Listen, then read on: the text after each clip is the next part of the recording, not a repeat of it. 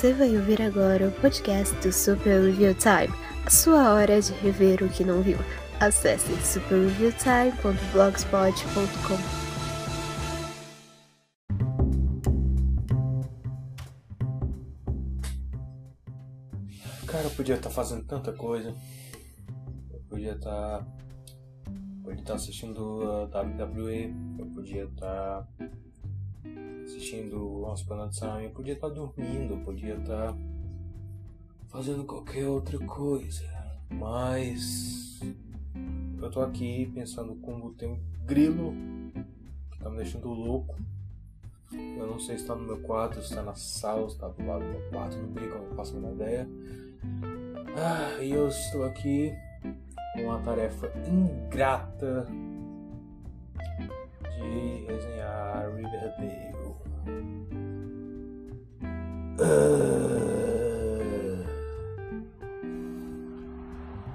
É, calma, passando aí. É, estou aqui nessa tarefa que Sísifo olharia e diria: Não, não, chega, tá bom, me mata. Não, pois é. Uh, e por que, que eu estou resolvendo fazer isso em podcast ao invés de fazer um artigo como todas as outras temporadas? Eu fiquei sem saco. Olha, porque assim, se eu fosse escrever um artigo, eu ia ter que escrever, eu ia ter que revisar, eu ia ter que pensar em piadas inteligentes, eu ia. Eu ia ter que fazer tanta coisa, ia ter que botar imagem.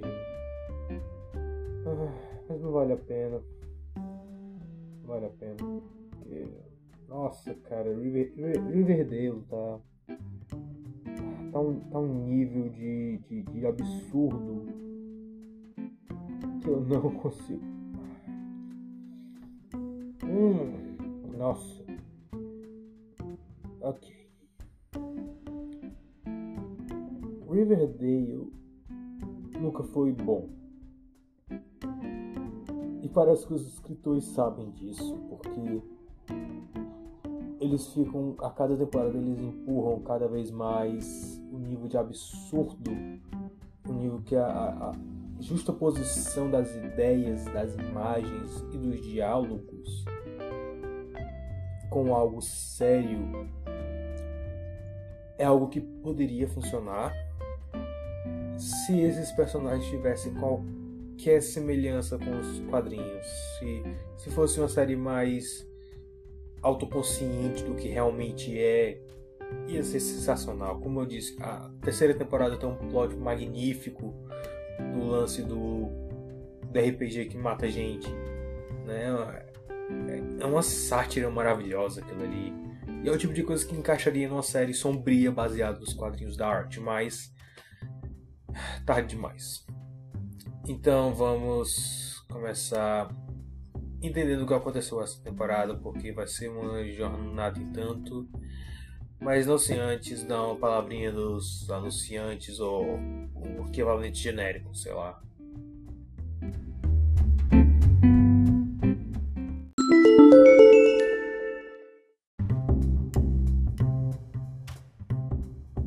Ok, então para deixar bem claro, eu terminei de ver ontem, a, terceira, a quarta temporada.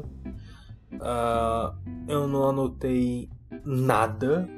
Eu tenho quase. Não, não, não anotei nada. Eu tô me guiando aqui baseado nos poucos prints que eu tirei, porque eu acho que se vocês ouvirem um roncado, no fundo é a Zelda dormindo, tá? Porque eu acho que, tipo, logo nos primeiros episódios eu. eu, eu decidi que eu não ia usar as imagens, então. Dane-se. Uh, eu estou me baseando basicamente na minha memória e nos recaps do Alex Myers. Se você não conhece Alex Myers, assiste o canal dele que é sensacional. Assiste o meu canal também no YouTube. Estou voltando a upar vídeos no YouTube e no Dailymotion, mas YouTube é mais acessível para todo mundo. Eu entendo isso. E eu consegui achar uma forma de burlar o sistema de copyright do YouTube. Então, é isso. se inscreva lá no YouTube, que eu tenho quase certeza que vai ser, qualquer coisa que tenha lá vai ser mais interessante do que Riverdale. Ok. Riverdale. Uh, a gente começa a temporada. Pra começo de conversa, é uma temporada bem mais curta, né? eles botaram menos episódios por causa.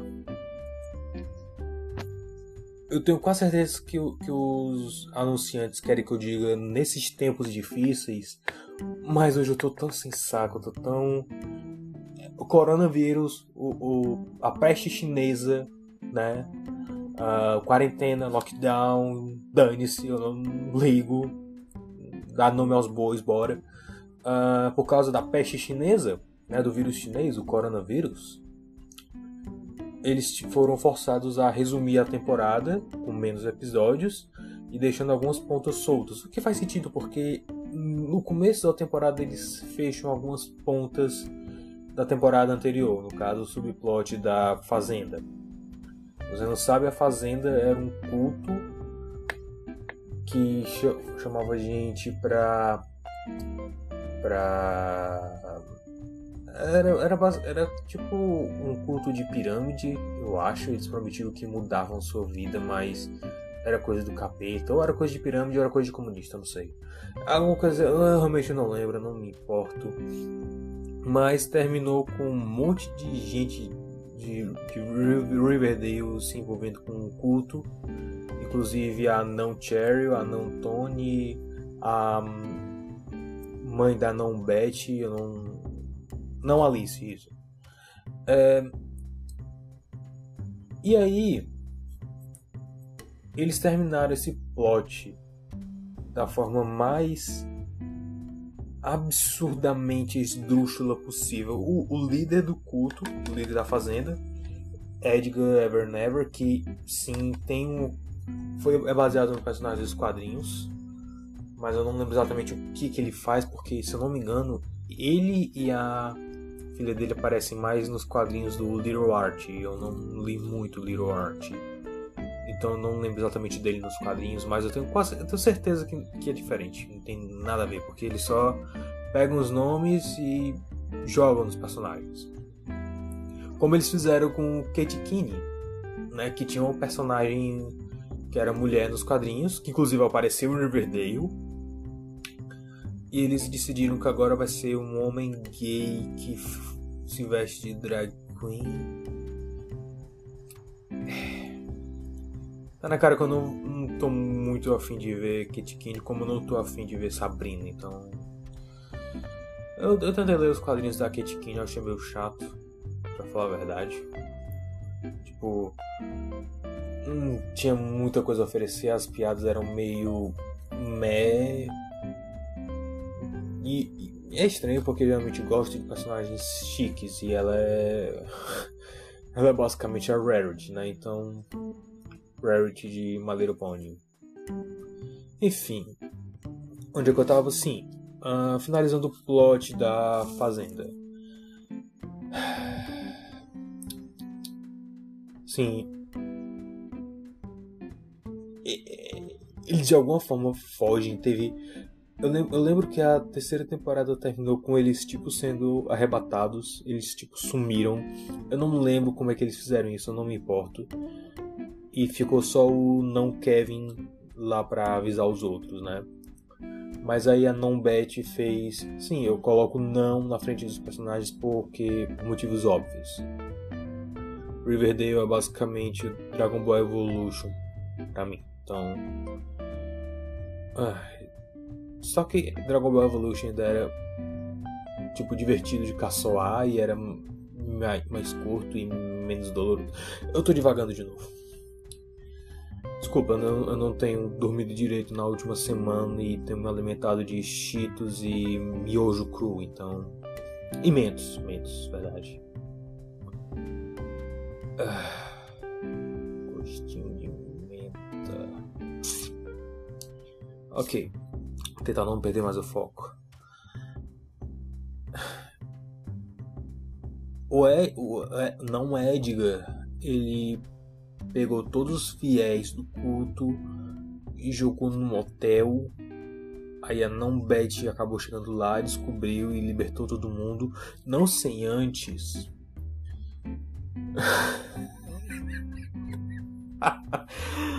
ok. Hum.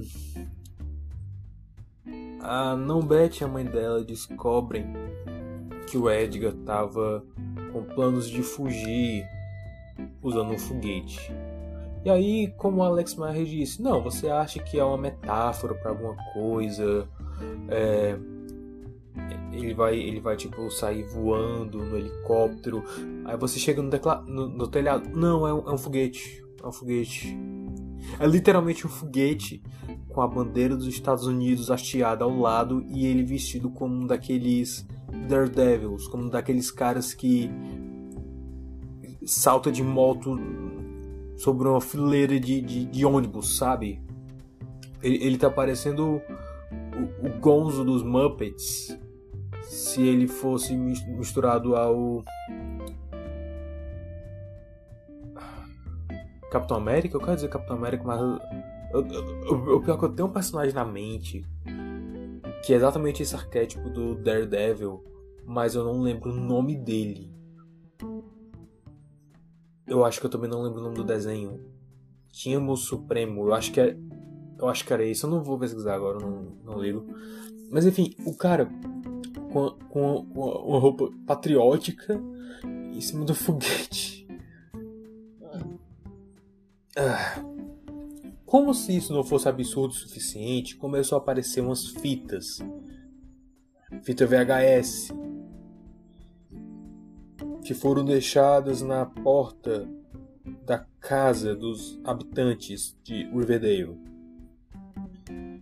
Essas fitas VHS, eu quero frisar bem isso, elas tinham filma longas filmagens de horas da casa de cada um dos habitantes que recebeu as fitas. Eu quero que vocês tirem um minuto para apreciar o fato que em pleno 2020, 2019, alguém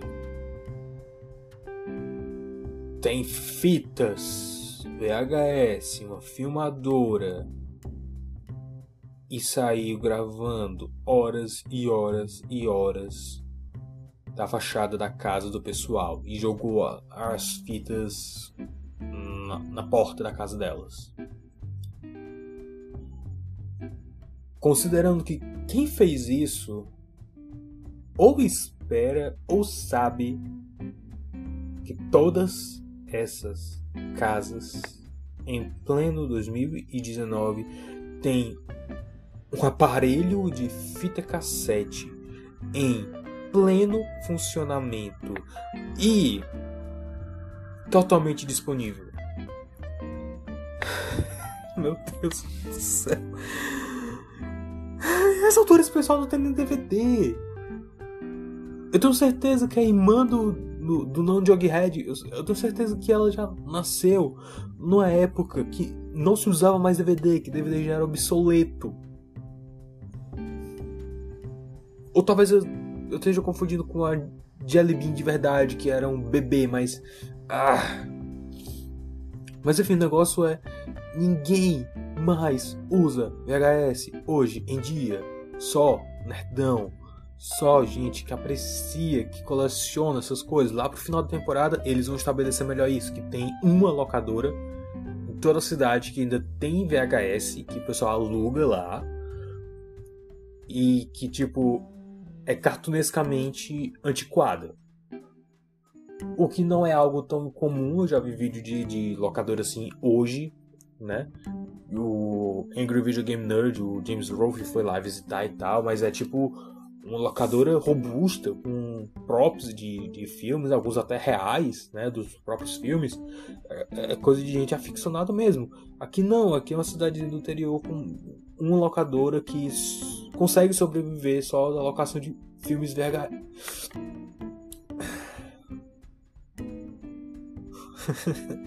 e tipo, se fosse. Se, se isso fosse melhor estabelecido o universo de Riverdale, se fosse melhor estabelecido uh, as origens da série, que é uma comédia que normalmente beirava o nonsense, o absurdo, eu estaria ok. Mas não, eles normalmente se levam a sério. Eles se levam muito a sério. Essa provavelmente é a temporada que eles menos se levam a sério, mas agora eles estão tentando fazer uma, comé uma comédia sombria. Do nada. É estranho.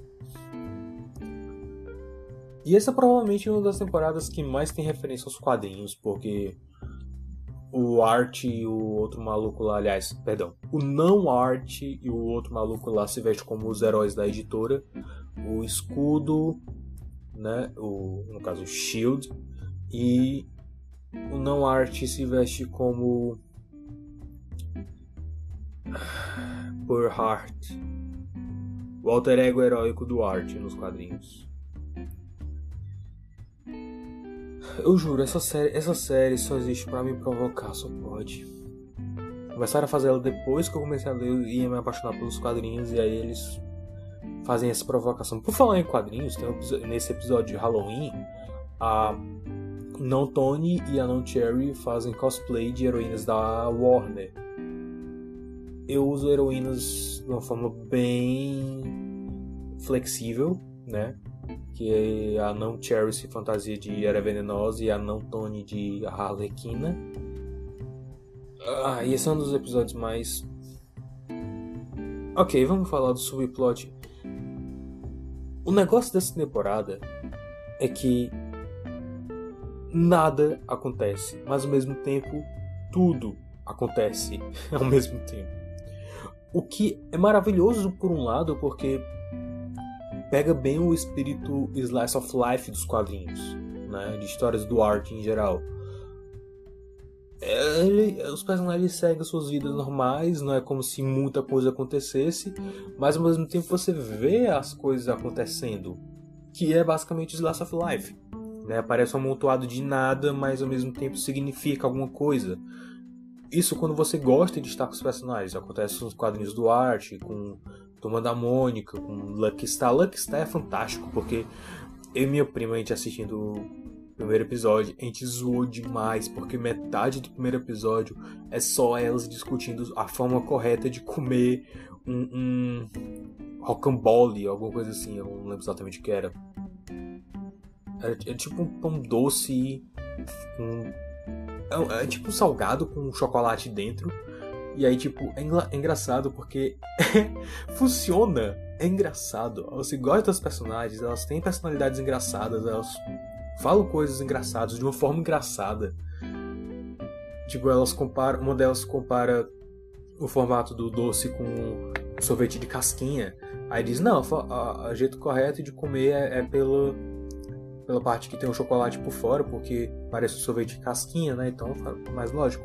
A outra diz, mas ela não, mas ele não parece uma uma lagarta querendo sair do casulo.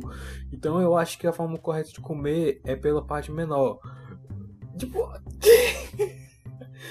é engraçado. Slice of Life é muito difícil de fazer. Mas quando você consegue fazer direito, quando você. O grande passo é você ter personagens que valem a pena o seu tempo investido, vale a pena a sua companhia. Uh, The Caringe é uma das séries que poderia muito bem ser um Slice of Life, porque os personagens são tão vivos, são tão identificáveis, são tão palpáveis, né? O que não acontece com Riverdale. Porque os personagens são odiosos, são perturbadores, são obnóxios e no caso da Non Cheryl, tóxicos. É. É engraçado, porque, tipo, para uma emissora que puxa. Puxa não, droga. Empurra tanto a bandeira da diversidade sexual. É engraçado que eles fa façam isso justamente com a No Cherry e a No Tony. Porque a Non Cherry é uma das personagens mais tóxicas. O relacionamento delas é uma das coisas mais sufocantes que eu já vi na minha vida. E tipo, eu não costumo notar essas coisas, certo? Eu não costumo prestar atenção, eu não costumo ficar é, perdendo tempo demais e analisando se um relacionamento é tóxico ou não, nos mínimos detalhes. Eu relevam muita coisa, porque é uma fantasia, porque é de certa forma é uma fábula, uma representação de alguma coisa.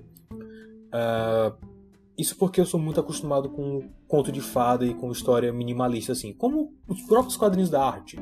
Você para pra pensar, não tem muito sentido, porque a Beth e a Verônica ficam brigando pelo mesmo maluco.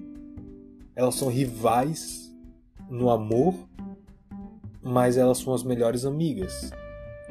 Só que, tipo, as brigas delas para pegar o Art são verdadeiras guerras.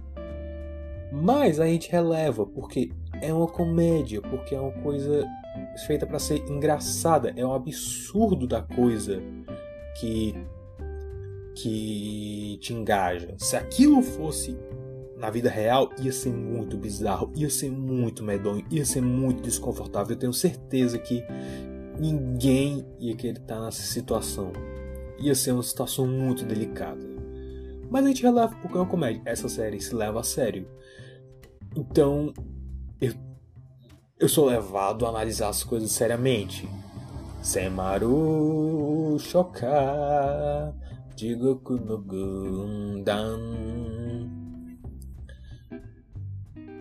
A No Cheryl, ela vive manipulando a não Tony para que a não Tony não abandone ela, para que eh, se portando como uma pessoa frágil, como alguém com passado trágico, que ela tem um passado trágico, a família dela é uma tragédia. E ela consegue dar a volta por cima muitas vezes, mas ela fica jogando essa carta de ser frágil, de ser frágil e chega uma hora que isso não convence mais. Especialmente porque a não Cheryl cavou o corpo do irmão morto dela, colocou numa cadeira, escondeu na capela da casa e proibiu todo mundo, inclusive a Tony, de ir lá. Não só isso, a não Cheryl jogou essas exatas cartas manipulando a situação quando a não Tony descobriu sobre o corpo do maluco lá. Como a não Tony acabou aceitando. Tipo. Uh,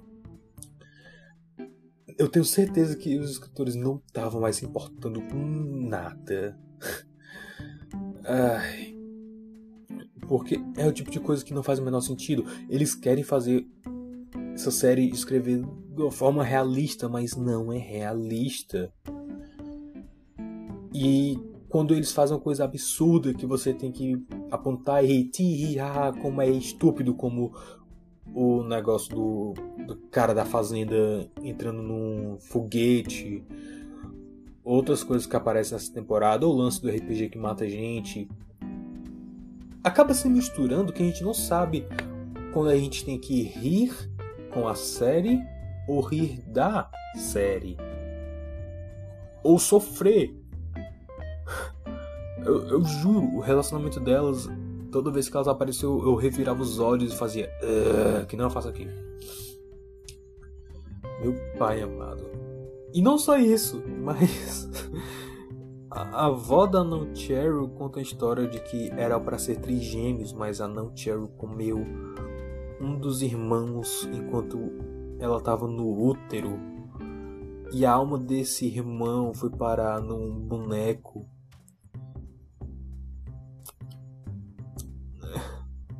Boneco que ela ficava tentando jogar fora e voltava a aparecer. Eu não lembro nem que fim levou esse subplot de tão imbecil que foi. É sério, eu não me lembro. Eu lembro que ele existiu, mas é como se eu tivesse imediatamente esquecido assim que eu fechei o, o arquivo de, de vídeo. Mas esse era o, o plot menor. esse era o plot menor. Plot médio, o não art banca o Batman, ao mesmo tempo em que ele tenta fazer o, o IMCA dele, né, usar o, o, o, ah, o centro de treinamento dele lá pra tirar os, a molecada das drogas e tal, inclusive se envolvendo em briga direta com o traficante maior da região. Uh, sim, o plot dele na verdade começa no primeiro episódio, onde todo mundo paga tributo ao Luke Perry. Luke Perry é o cara que interpretava o pai do Non Art e ele faleceu, se eu não me engano, pouco antes das, da, da temporada começar, das gravações começarem. Foi bem, bem antes, assim. Então, eu, eu, eu acho que eles tiveram que cortar pouca coisa mesmo, eles adaptaram da melhor forma possível a ausência dele, porque o Art, aliás, o não Art dedicou o ginásio em homenagem ao pai dele. Aí do nada apareceu o irmão perdido do pai dele, que era do emprego, aí tem todo o subplot deles venderem ou não a construtora ah, eu, não, eu não me importo, eu não me lembro, não. Hum. Uh, que mais, que mais, que mais? Qual era o subplot da non-pet? Deixa eu ver aqui se eu encontro alguma coisa. Uh, ah, sim, a non-Verônica começa a fazer rum, como sabe todo adolescente no ensino médio faz. O que é coisa engraçada, abri um parêntese aqui. Toda vez que eu vejo alguém reclamando, mostrando print de Riverdale e dizendo não é assim que adolescentes se parecem, vocês estão estragando a autoestima. Eu acho engraçado porque é uma coisa que os quadros, exatamente os quadrinhos faziam. Eles não representavam ninguém realmente, era tudo cartunesco, era tudo todo mundo era muito mais bonito do que devia ser, menos o Art e o Jughead, porque o Art era a piada, né? A piada que um maluco feio, mas as duas meninas mais lindas da escola brigavam por ele. Aos poucos isso foi mudando e eles mantiveram a mesma essência no moleque mais mediano, né? E até dando uh, aumentando o, o, a característica atrapalhada dele, né? Que funciona melhor do que ele ser o cara feio, né? E aí a série basicamente adapta isso direito e todo mundo reclama. É, é engraçado, enfim, fecha parênteses. A, a Não Verônica começa a fazer rum para competir com o pai dela e poder vencer ele no próprio jogo dele. Só que aí ela recebe um, um, a mesma coisa que eu recebia quando eu postava um vídeo no YouTube né, do pai dela, porque ela tá usando a receita dele, aí ela se junta com a Nan Cheryl para usar o, o, mel lá que a família dela faz, eu não lembro o nome português, é o maple syrup. Aquele negócio que o pessoal coloca na panqueca, que não é mel. E aí ela começa a fazer rum. E aí o pai dela começa a ficar doente, e aí ela, ele começa a morrer. Aí aparece uma meia-irmã dela do nada Porque, claro, por que não? Um, e aí o irmão da Non-Bet também aparece. Porque todo mundo agora tem um irmão que ninguém sabia que tinha. Né? eu tô. O, o, o, pior que eu poderia ter roubado uma piada do Alex Myers aqui, mas. É literalmente isso. Daqui a pouco aparece o. Cara, alguém nos comentários do vídeo dele disse: se o Jughead não tiver um irmão sombrio e não for o irmão dele de verdade, eu vou ficar com muita raiva. Não dá ideia para eles. Enfim. Um, que mais, que mais, que mais? Uh, não Jughead e a Nobet começam a ter aula de investigação criminal com o irmão da Nobet, porque ele é do FBI, tá investigando a fazenda com a mãe da Nobet e aí, drama, drama, drama. Tem um lance lá no quiz show. Hum. É. Ah, sim. Como o diretor da escola, o não Weatherby, tava junto da galera lá na fazenda, a escola arranjou outro diretor, que é o Sr. Honey como eu não consegui achar nenhuma referência dele nos quadrinhos, a menos que ele seja um personagem absurdamente obscuro, tipo apareceu em uma história que ninguém lembra. Então eu não preciso colocar o não antes do nome dele. Obrigado, você está poupando minha língua.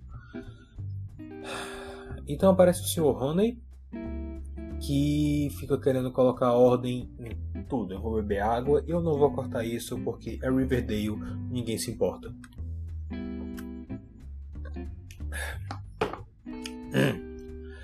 E aí ele quer colocar ordem em tudo. E logo de cara. Eu fui com a cara desse diretor. Porque a escola é um caos. Os adolescentes ficam se matando, ficam se drogando, ficam fazendo coisas pouco cristãs no banheiro do colégio. Então, é, eu gostei desse cara. E o que é engraçado, no último episódio ele acaba sendo demitido pela equipe principal, né, dos personagens. e aí eles dizem, e então me dou conta que nenhum personagem, nenhum aluno morreu sobre a gestão dele. O, que é um recorde, na verdade. Né? Uh, então é, tem isso. Hum. E o plot do não Jughead? É a, é a Zelda acordando ali. A... Não aguentou ouvir minha voz e foi-se embora. Foi pra cama dela. Nem, é, nem a Zelda aguentou ouvir as ma marmotas de Riverdale. Você tem uma ideia. Então. Hum, qual é o subplot do Não Jughead? O nosso amigo Zack Code James a bordo ele foi para uma escola chique.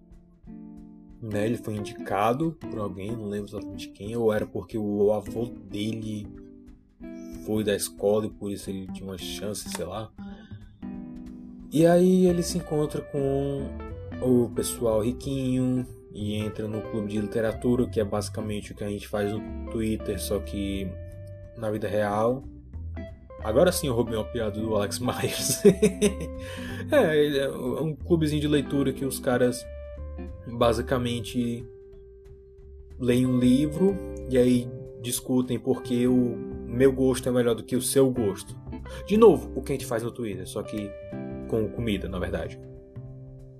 Porque a gente é um bando de inculto e letrado. Ok. Hum.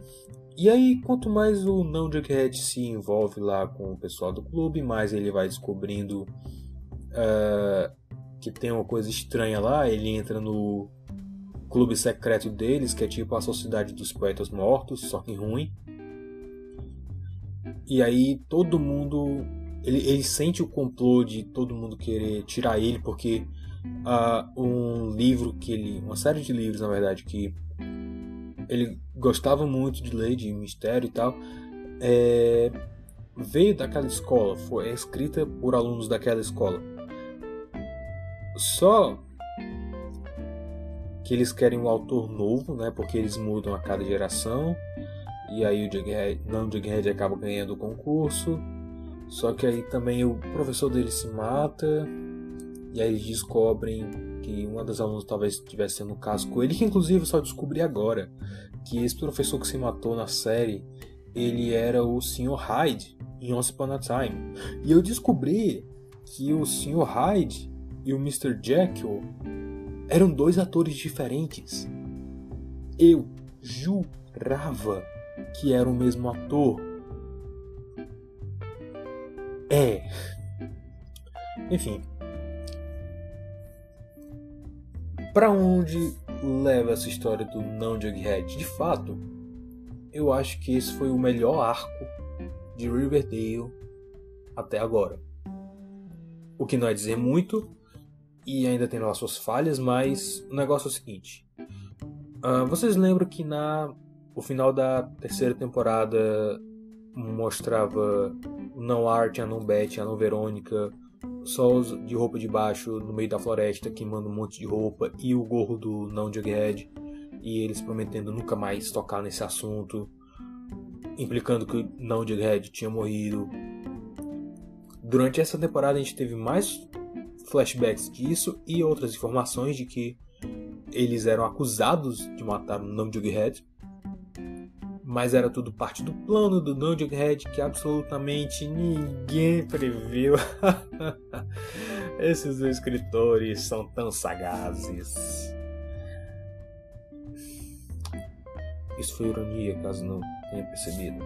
Foi, foi um dos plot twists mais previsíveis desde. Uh... Eu tô pensando em alguma coisa muito inteligente para dizer, mas não tô cansado. hum. É. Enfim. O negócio é que o Non Jughead descobre todos os segredos ocultos lá da, da sociedade, inclusive de ter fitas de alunos fazendo o tango do capeta né? E também das confissões deles, que eram coisas que ele tinham que fazer para entrar na sociedade.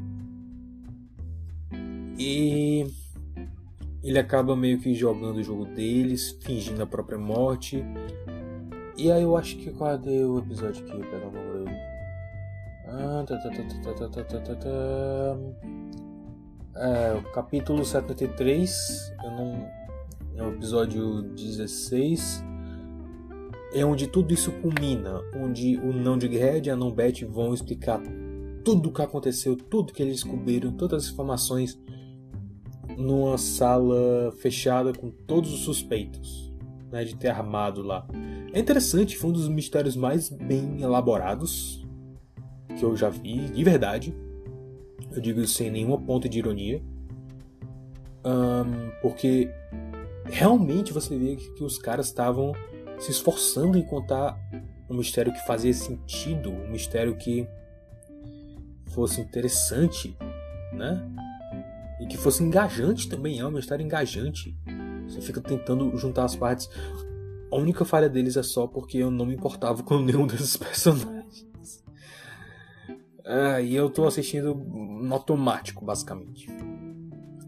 Enfim, hum, depois desse episódio incrivelmente bom, a gente teve o episódio musical, que foi uma desgraça, porque pessoalmente porque eu tenho agonia em ver gente uh, maquiada em excesso. Não é piada, eu tenho um, uma séria agonia em ver drag queen e nem precisa ser drag queen. Se você fizer uma maquiagem muito elaborada, uma maquiagem que meus olhos consigam interpretar como maquiagem e foi exagerado, eu, eu já começo a a ficar meio angustiado, sabe? e, e não, não só drag queen, se for em mulher também, eu sinto a mesma coisa. Eu não sei porquê, provavelmente foi algum, alguma reação pavloviana da primeira vez que eu vi o Ciro Santos atuando a Raimundinha. Eu associo a esses personagens. Só pode ser isso, só pode ser isso. Mas, enfim, esse episódio musical, que é basicamente todo baseado na cultura drag queen, deu muita agonia de assistir, mas não só isso, muita agonia de ouvir porque eu acho que foi um dos poucos episódios que a música tava só jogada na série. Tipo, lembra quando você era criança e você ficava tentando. Um, você mesmo que sozinho ficava tentando encaixar músicas em momentos específicos da sua vida? Só que você não tinha exatamente o conhecimento musical, conhecimento narrativo para poder encaixar elas com propriedade. É basicamente o que acontece aqui. As músicas são jogadas sem muitas vezes sem razão ou rima, né? Especificamente a montagem do do da noite do pijama, que tem lá as personagens femininas e o não Kevin se questionando por que, que o diretor malvado não deixa ele fazer um musical escolar sobre drogas e sexualidade. Por que será, né? E de novo, eu tô do lado do diretor. eu tô do lado do diretor. Ele, ele quer trazer ordem para a escola e tá trazendo ordem. E é um musical espalhafatoso. Se for a julgar pelo, pelo que tem nesse episódio, é um musical espalhafatoso demais para ser usado numa escola pública dos Estados Unidos. Aqui eu acho que eles não teriam nenhum problema, porque, né? Tem todo baldeado mesmo. Mas é, eu acho até que ele tava prezando pelo próprio emprego dele. Que. Uh, mensagem da Oi. Eu não usei internet, droga. Tá me cobrando por quê? Onde é que eu tava assim? Porque eu acho que se acontecesse alguma coisa, se isso vazasse, ele provavelmente ia ser o responsável por isso, então. É. Mas o negócio é, essa cena da montagem, assim, ela quebra uma das regras clássicas de musical. Quando a emoção for, for, for tão forte que ela não pode ser expressa em palavras, você canta. Quando a emoção é tão forte que você não pode expressar em música, você dança. Quando a emoção é tão forte que você não pode expressar em dança, você dá um tiro de 12 na cara de alguém. Não, pera. Enfim. Esse é um dos clássicos exemplos que nada acontece, nada leva a nada. A, a letra e as emoções dos personagens não batem em forma nenhuma, não só nessa cena, mas nas outras também. O que mostra que esse episódio foi escrito de qualquer maneira porque eles tinham que ter um episódio musical e tinham que usar o único cantor razoável que é o não Kevin. E aí decidiram pegar um musical que refletisse o personagem, eu acho. É. Ok, e o que a gente tem depois? A gente tem um subplot do não art da não bet, porque assim, no subplot do não Jughead, eles tinham uma parada de enquanto o não Jughead estivesse morto, não, não art e a não bet iam simular que eles estavam de namorico, que era para afastar toda suspeita, ou para criar um bode, bode piranha ou alguma coisa assim. E tipo, todo mundo tava sabendo né? A não Verônica estava sabendo, provavelmente o o pai do Non Jughead e o irmão da Numbet também estavam sabendo, o que não faz o menor sentido eles terem que coletar testemunhos e etc, mas eles tinham que enganar o público de alguma forma, né? Mas aí leva nada a lugar nenhum. Ah, eles não terminam o subplot das fitas, mas eles já dão indicações. E. É, eu não sei o que pensar porque é meio bizarro. Tipo. Ainda não faz o menor sentido. Porque alguém teria VHS. Tipo, eu tenho um aparelho de VHS aqui em casa. Só que, um, eu não sei se está funcionando. Dois, ele tá num lugar tão ruim de, de, pegar que eu acho que mesmo se chegasse uma fita na porta da minha casa, eu não ia usar. Eu ia mandar para alguém que digitalizasse o VHS para poder ver o que era. Porque se alguém deixou na porta da minha casa, deve ser alguma coisa importante, tá? Meu nome tá nele, então deve ser alguma coisa importante. Ou estranha, de qualquer forma eu tenho que saber o que, é que tem lá dentro. Então ia mandar para alguém para digitalizar. Eu não ia tirar pó do, do antigo Egito que está incrustado na máquina de fita cassete e da perigar não funcionar. Mas é isso, galera tira o diretor, né, com uma série de, de pegadinhas que vão longe demais. Uh, e aí ele descobre que ele era na verdade um cara legal. Oh, quem diria? Eu estava certo. Porque ele escreveu uma carta de recomendação para o Não Jughead para ir para a Universidade de Iowa. Ah, sim, um subplot que eu esqueci durante essa temporada. O Não Kevin e o Não Fangs, que eu descobri hoje que o Fangs era um personagem do Little Art, que era basicamente um bully.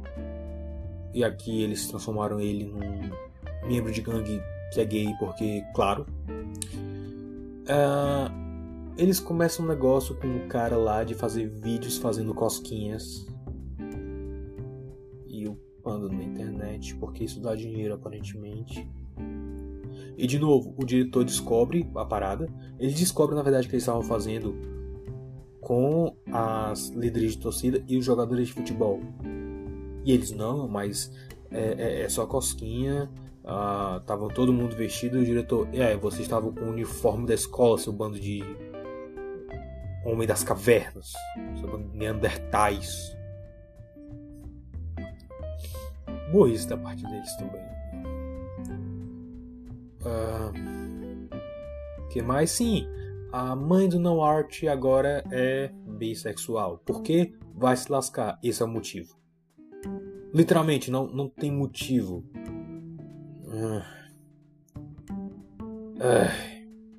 É engraçado porque é um subplot tão irrelevante que eles tipo, mencionam rapidamente de passagem. E eles basicamente usam isso para jogar o art para o não art para escola naval, alguma coisa assim. Eu espero muito que essa série termine na próxima temporada. Porque assim, é, já teve três oportunidades.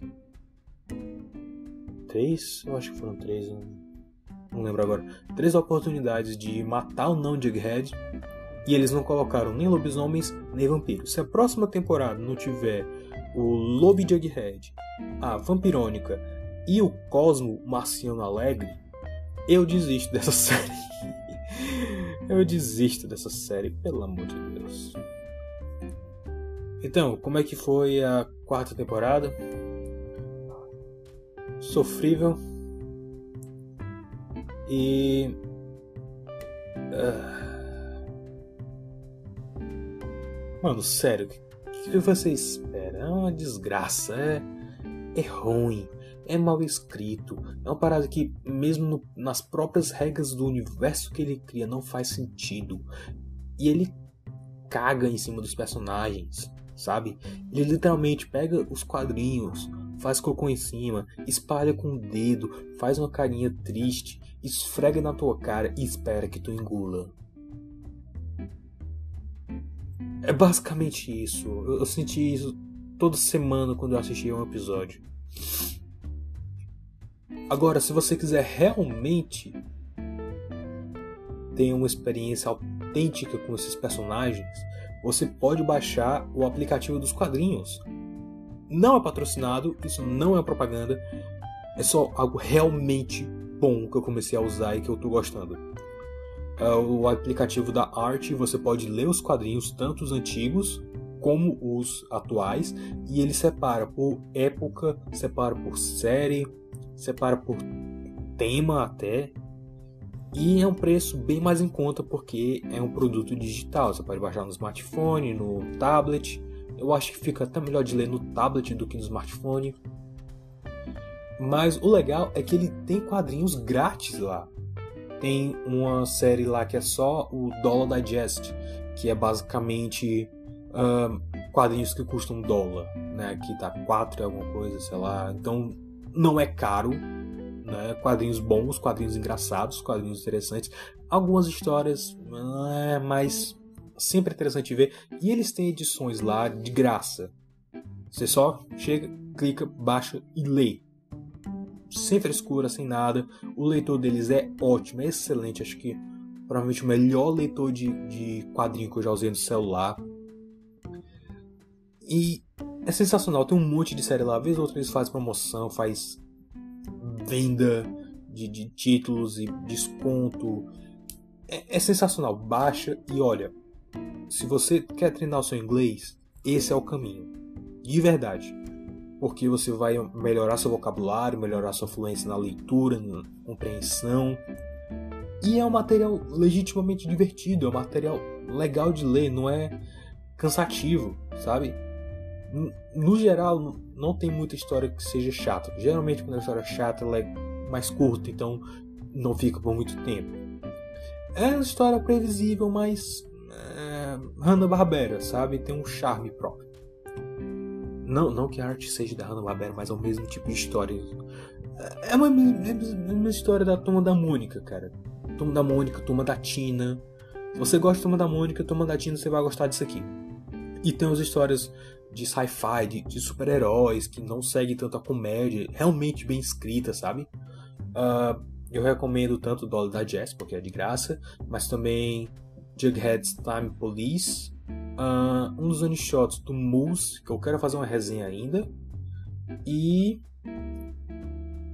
um, o Art, Art, o V2, né, o Nova Riverdale, que é, foi o reboot que eles fizeram com uma história mais dramática, mas ainda tendo muita comédia, e Josie e as Gatinhas, que é provavelmente a melhor coisa de comédia que eu já de, de quadrinho que eu já li na minha vida. É, é absurdo, absurdo.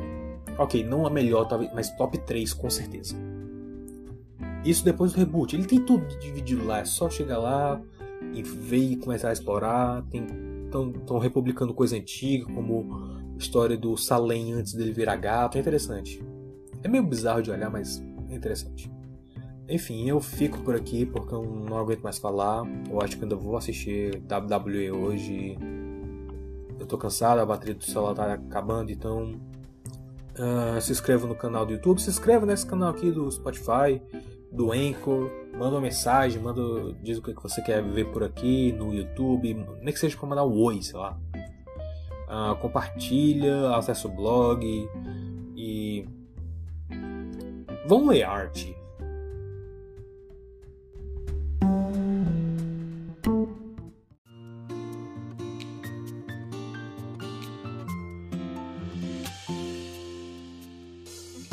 Você ouviu o podcast do Super Review Time. Para mais resenhas e vídeos de coisas semi-obscuras, acesse superreviewtime.blogspot.com.